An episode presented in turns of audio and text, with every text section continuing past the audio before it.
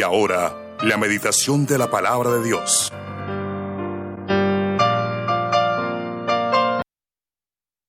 Bueno, mis hermanos, en esta mañana seguimos con el tema de la esperanza. Qué bueno que podamos eh, tener esperanza y sobre todo pues en el Señor. No hay otra manera de obtener la esperanza. Es lo último que se pierde, pero es lo primero que se gana. Si alguno en esta mañana está desesperado, si alguno en esta mañana no sabe qué hacer, y a veces eh, pareciera que las oraciones de uno no subieran del techo, o que se quedan ahí trancadas. Sin embargo, tenemos que reconocer lo que nos enseña la palabra, que tenemos un Dios que nunca ha abandonado a sus hijos, nunca. Dios no falla, fallamos los seres humanos. Y muchas veces nosotros por no capacitarnos, por no prepararnos, por no entrenarnos, eh, fallamos. Y creo que todos los días necesitamos aprender siempre los preceptos divinos para poder, eh, poder cumplir la voluntad divina. Vamos a leer en Marcos capítulo 3, versículo 23 al 35. Dice la palabra, y habiendo llamado, les decía en parábolas, ¿Cómo puede Satanás echar fuera a Satanás? Si un reino está dividido contra sí mismo, tal reino no puede permanecer. Y si una casa está dividida contra sí misma, tal casa no puede permanecer. Y si, Satanás se levanta contra sí mismo y se divide, no puede permanecer, sino que ha llegado su fin. Ninguno puede entrar en la casa de un hombre fuerte y saquear sus bienes si antes no le ata y entonces podrá sacar, saquear su casa. De cierto os digo que todos los, los pecados serán perdonados a los hijos de los hombres y las blasfemias cualquiera que sean, pero cualquiera que blasfeme contra el Espíritu Santo no tiene jamás perdón, sino que es reo de juicio eterno, porque ellos habían dicho tiene espíritu inmundo. Viene después sus hermanos y su madre y quedándose afuera, enviaron a llamarle y la gente que estaba sentada alrededor de él le dijo, tu madre y tus hermanos están afuera y te buscan. Él le respondió diciendo, ¿quién es mi madre y mis hermanos? Y mirando a los que estaban sentados alrededor de él, dijo, he aquí mi madre y mis hermanos, porque todo aquel que hace la voluntad de Dios, ese es mi hermano y mi hermana y mi madre Amén. Bueno, el tema para hoy es evitando la disfuncionalidad. Un tema que está muy de moda, sobre todo para los varones, con tanto estrés y con tantas cosas que suceden alrededor nuestro, tan mala alimentación que tenemos, etcétera, etcétera. Algo disfuncional es algo que no trabaja bien, Está ahí, pero no trabaja bien. Es algo que no funciona bien. Y la verdad es que lamentablemente aún los cristianos, yo quisiera decirles que tan pronto uno llega a los pies de Cristo, todas las espinas se acaban. Que ahora estamos viviendo una vida color de rosa, pero no es así. Todos no crecen a la misma medida. Y, hay o existen algunos que todavía tienen espinas del pasado y las traen consigo. Y aunque el Evangelio nos enseña que es el poder de Dios para salvación a todo aquel que cree, lo que nos falta a veces es ser disciplinados y creer. Entonces, tenemos la posibilidad que en Cristo seamos nuevas criaturas. Pero ¿qué tenemos y qué debemos hacer como que formatear esa mente para quitarnos de encima todas esas costumbres y malas enseñanzas que nos dio el mundo y la cultura. Esa sensación que muchos a veces experimentamos de que no podemos tener una familia saludable, téngalo por seguro que es muy decepcionante y nos motiva incluso a la angustia, a la depresión, Perdemos la esperanza, perdemos la paz y no viven una vida normal esas personas quienes son parte de una familia disfuncional. De ahí que muchos eh, caen en las drogas, muchos hijos caen en la droga, en el alcohol, en una falsa identidad sexual, escogiendo incluso géneros que van en contra de lo que dice la naturaleza divina. En cierta ocasión, eh, con el grupo de la iglesia, aunque estábamos trabajando con la obra carcelaria, fuimos con el pastor, yo también ya siendo pastor, allá en Cúcuta, una parte que llaman el barrio chino que queda debajo de, eh, o queda más bien en el canal Bogotá, por debajo de los puentes. Y había un chico de 14 años. Y me llamó la atención y le dimos un caldito, porque llevamos un caldito para brindarles, una sopita, como dicen en la costa. Y nos sentamos a charlar. Yo le dije, ¿y usted tan joven por qué está aquí? Dijo, mire, pastor, a mí no me falta nada en la casa. Es más, yo me voy para la casa y allá lo tengo todo. Pero no tengo lo más importante. Mis padres viven en una guerra. Tienen plata, pero viven en una guerra. 14 años. Yo le dije, bueno, y cuando usted no consigue para la droga, ¿qué pasa? Dijo, aquí hay tipos que vienen a buscarlo a uno. Entonces, tipos que le gustan los niños. Así era que él conseguía el dinero. Pero démonos cuenta de que aunque en su casa habían comodidades, habían dinero, había mucho de sobra, faltaba lo más importante. En el reformatorio de menores, vi un chico muy bien vestido, simpático, un muchacho como de unos 16, 17 años, acusado de robo y de una cantidad de cosas. Y nos pusimos a charlar y me dice, mire pastor, yo no tengo la necesidad de estar aquí, pero estoy porque me dio la gana. Dijo, mi papá es dueño de no sé qué, me mencionó una cantidad de cosas. Pero lo más importante faltaba en la vida de esos muchachos.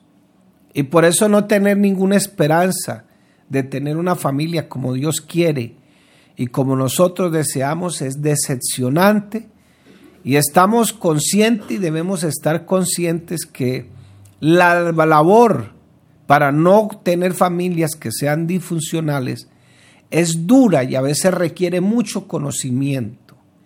Y nosotros nos tomamos a veces los programas de la iglesia como muy deportivamente.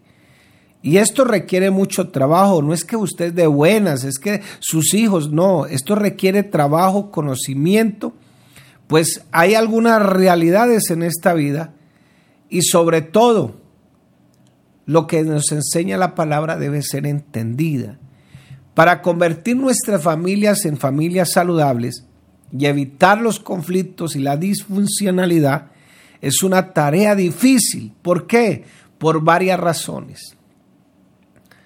Por eso debemos tener en cuenta que nuestro grupo social a nivel de Colombia hay mucho resentido social porque trajeron a, esto, a este mundo hijos no deseados Muchos tuvieron familias grandes. Lamentablemente sucedieron algunas cosas que no debieron haber sucedido. Porque a veces los padres creemos que le vamos a delegar la responsabilidad a nuestros hijos mayores de los hijos menores. Y eso es un, un pecado inconcebible. Y es así que los mayores durmiendo con los menores, muchos y muchas niñas resultaron violados por sus mismos hermanos. ¿Por qué? Porque es muy difícil tener la capacidad para controlar una familia numerosa, muy complicado. Y sobre todo en estos tiempos sobre que nos han quitado la autoridad y todo se politizó hasta el gobierno en nuestra casa se ha politizado. Entonces, mi hermano querido, qué bueno que en esta mañana debamos entender que esto de crear familias no es tan sencillo no es tan fácil. Quizás usted ve la familia de alguien y quizás hay gente que dice, uy, ese hermano si es de buenas, mire cómo le salieron esos hijos. Vaya, pregúntele cómo le ha tocado. No, y entonces al que no, sus hijos no son tan buenos, No, es de malas, hermano, si es de malas, mire todos los hijos. No, quizás algo falló. Hay madres que por ser madres, y, y hay que reconocer ese sentimiento, no permiten que el que pone las leyes en la casa, que es el, el varón puesto por Dios, no permiten, le alcahuetean a sus hijos. Yo tuve que ser testigo en el reformatorio de madres que empacaban la droga en condones y se los, se los introducían en sus partes íntimas para llevarle droga a sus hijos que estaban allá metidos en el reformatorio. Hasta ese punto llegaban esas madres. El padre va a corregir algo y no se meta con el niño como usted no le parió a usted no, como usted no lo parió a usted no le duele. No crea, sí nos duele y nos duele más pensar que nuestro hijo puede caer en manos de delincuentes y que aunque no quieran someterse a la autoridad de la casa, terminan siendo payasos de los demás. En la casa no quieren levantar un traste, no quieren levantar los zapatos, en la casa no quieren lavar un plato, en la casa quieren comer a la carta. Y si el papá les dice a tal hora en la entrada, no le hacen caso. Pero viene otro payaso y los pone a vender droga los pone a hacer una cosa y la otra y a ese sí le obedecen. Lamentablemente hay muchas familias disfuncionales y a veces la vida cristiana que es tan bonita y donde Dios nos da tantas promesas, nos la tomamos muy deportivamente. Entonces los programas de la iglesia, ay, a mí no me gustan, otra vez de lo mismo. Pues hermano querido, los afanes de esta vida nos quitan la palabra, eso dice la Biblia ahogan la palabra. Entonces, si, si yo tengo posibilidades de que a la semana siguiente se me olvide el 75% de lo que el pastor me predicó el domingo, entonces yo tengo que repetirme. Yo tengo esa mala costumbre, y si quieren pregúntenle a mi esposa. Tengo que estar leyendo nuevamente los sermones, tengo que estarlos escuchando. Yo mismo me tengo que estar escuchando. A veces yo me quedo aterrado y yo prediqué eso. Y ella me hizo otra vez escuchando ese viejito, pero es que uno se queda sorprendido. Nuestro hermano Álvaro Torres nos, nos, enseñaba en estos días, dijo, una vez puse un sermón que yo mismo prediqué y ahí entendí por qué uno mismo se queda sorprendido. Y si no, pregúntele al hermano Jairo que está ahí conectado con nosotros en esta mañana. Todos somos pecadores, por eso fallamos y tenemos la tendencia a ser disfuncionales. Todos somos pecadores débiles, falibles. Todos los miembros, y ojalá que no se nos olvide eso. Pongamos un aviso. Todos somos pecadores y por ser pecadores tenemos que predicarnos el Evangelio todos los días. Somos débiles, somos falibles. Cualquier momento nos da el patatús y cambiamos. Por eso Pablo le dice a Timoteo, cuídate a ti mismo. El peor enemigo tuyo y mío no es ni el diablo, porque el Señor lo venció en la cruz del Calvario. El peor enemigo suyo y mío es el que duerme con usted, el que desayuna con usted, el que come, el que va a culto con usted, el que ora con usted. No es la esposa, ¿no? Ni el esposo, ay, sí, ese infeliz. No, no, no, no. Es algo que en la Biblia se llama el viejo hombre. Ese está ahí. Somos pecadores débiles y falibles y por eso tenemos la tendencia a fallar todos los días. Y todos los miembros de la familia son pecadores. No es que mi niño, no hermana querida, bájese de la nube. Es cierto, usted no puede quitarle el cariño, el afecto, el amor, pero Dios también le ha dado una responsabilidad y usted con su socio tienen que ponerse de acuerdo. Debemos transformarnos en hijos de Dios, pecadores en la práctica de pronto, pero santos en la posición que ya Dios nos tiene. Estamos sentados juntamente con Cristo Jesús en los lugares celestiales, transformados por el poder del Espíritu Santo. Pecadores, pero con una diferencia, arrepentidos. Pero a pesar de que somos pecadores, y a pesar de que Dios ya nos ha salvado amorosamente, Debemos transformarnos paulativamente, sistemáticamente, metódicamente. No sé si de pronto, por el hecho de ser pentecostales, que creemos en el derramamiento del Espíritu Santo y nos gusta el movimiento porque a mí también me gusta. A veces creemos que, y a veces nos metemos como en la región de los sentimientos, y entonces el pastor nos viene y nos predica un sermón semana a semana de cómo crecer, de cómo es la vida cristiana. No nos gusta porque queremos es hablar en lenguas, gritar y saltar, y si no pasa eso, no salimos bendecidos. Pero a la semana, ni siquiera a la semana siguiente, tan pronto salimos del culto, muy, ¿cómo estuvo el culto? Uy, hermano, qué bendición. Todos hablamos en lengua. ¿Y qué dijo el pastor? ¿Mm? Pero estuvo bueno. pero estuvo bueno. Estuvo bueno. Y, y, no hay que olvidar que si creemos en el derramamiento del Espíritu Santo, ¿cuánto más, hermanos? Ojalá que cuando el pastor predique un sermón, que la palabra me esté hiriendo, yo hable en lenguas, grite, salte, porque la palabra me está llegando. No porque alguien me motiva, es que usted es un vencedor y que usted es el primero que llegó de los espermatozoides, por eso Dios lo tiene. Claro, si Dios me tiene aquí, muy, muy buena esa palabra. Pero no siempre tiene que ser así. Eh, podamos, y, Dios ha diseñado una vida para que podamos vivirla como Él la diseñó, pero también conocer que aunque somos salvos, podemos estar actuando pecaminosamente y elegir comportamientos pecaminosos. Quienes deciden criar a sus hijos en el temor del Señor y quienes deciden criarlos sabiamente, tendrán que seguro sacrificar muchas cosas y de seguro más adelante no tendrán una familia disfuncional. Yo le digo a las muchachas cuando se van a casar, por favor, mire cómo es el príncipe, porque el príncipe se le puede convertir en un sapo. Vaya a la casa, averigüe qué dice la mamá, qué dice el papá, qué dicen los hermanos si puede, ¿qué dice un vecino? ¿Cómo es el muchachito en la casa?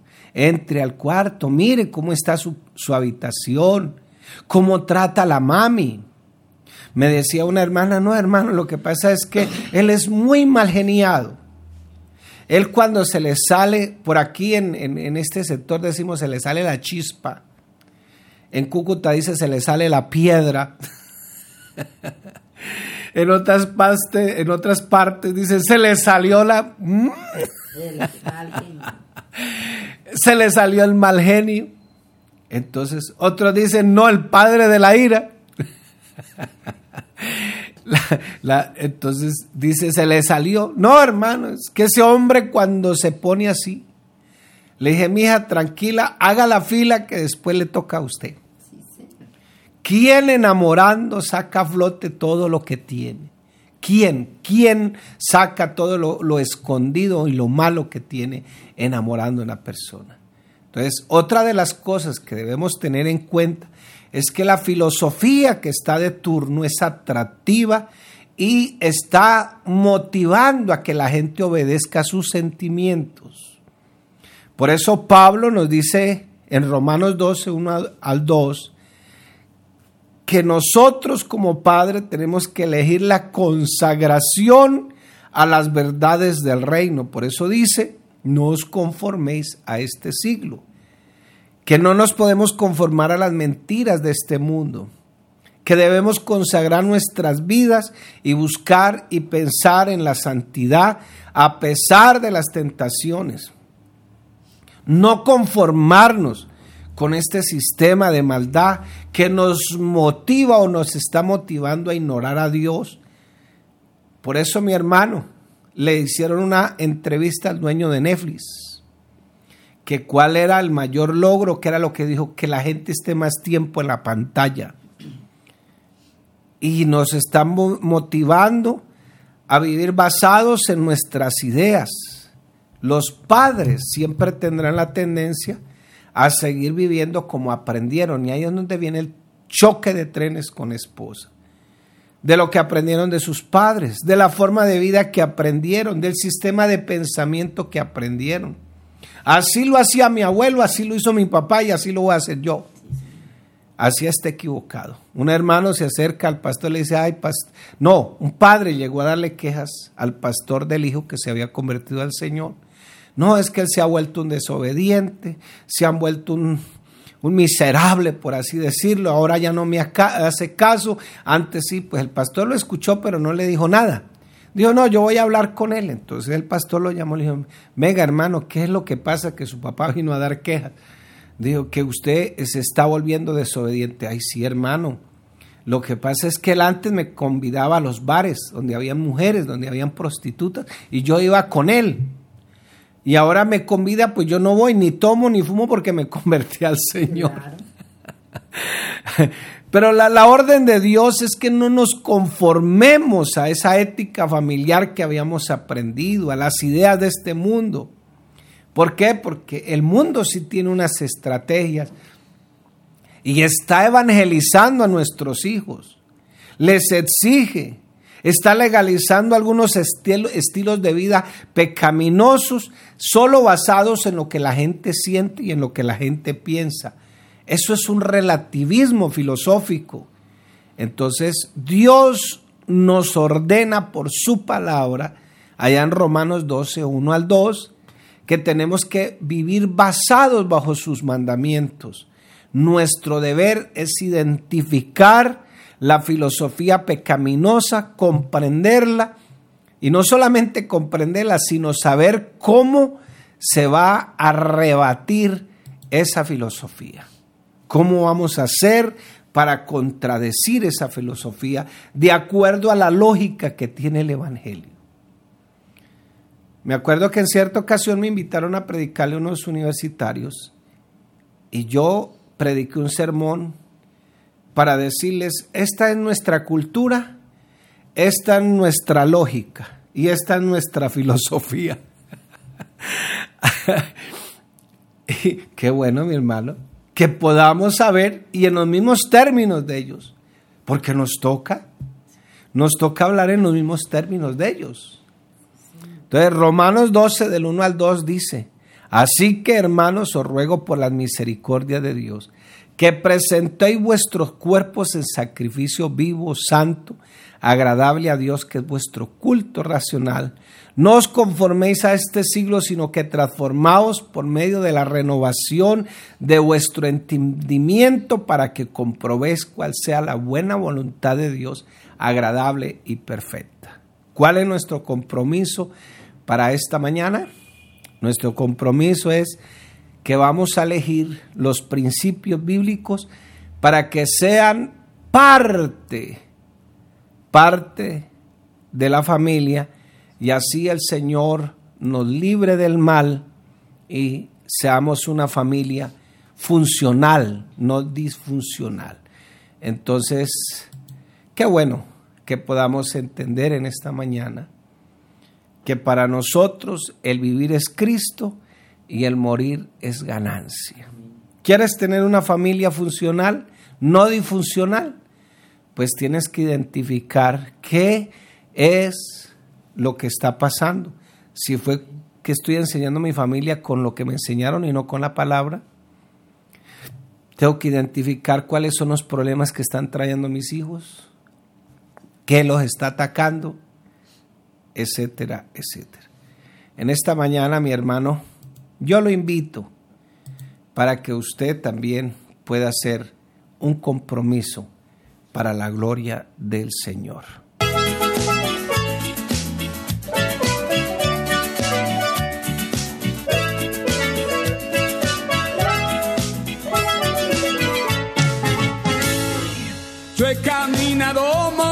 Y valles, he andado pueblos y ciudades por la gracia del Señor.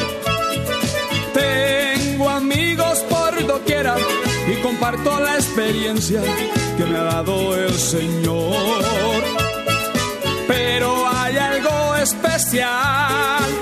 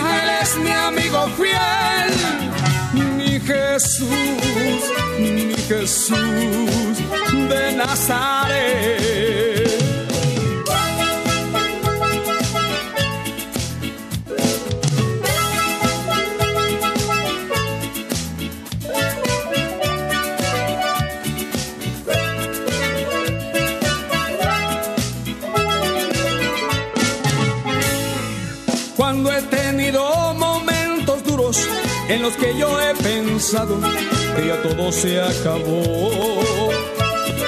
Cristo ha caminado a mi lado, me ha extendido su mano, me ha tratado con amor. Siempre mi vida consuela cuando me ha visto llorar, me regala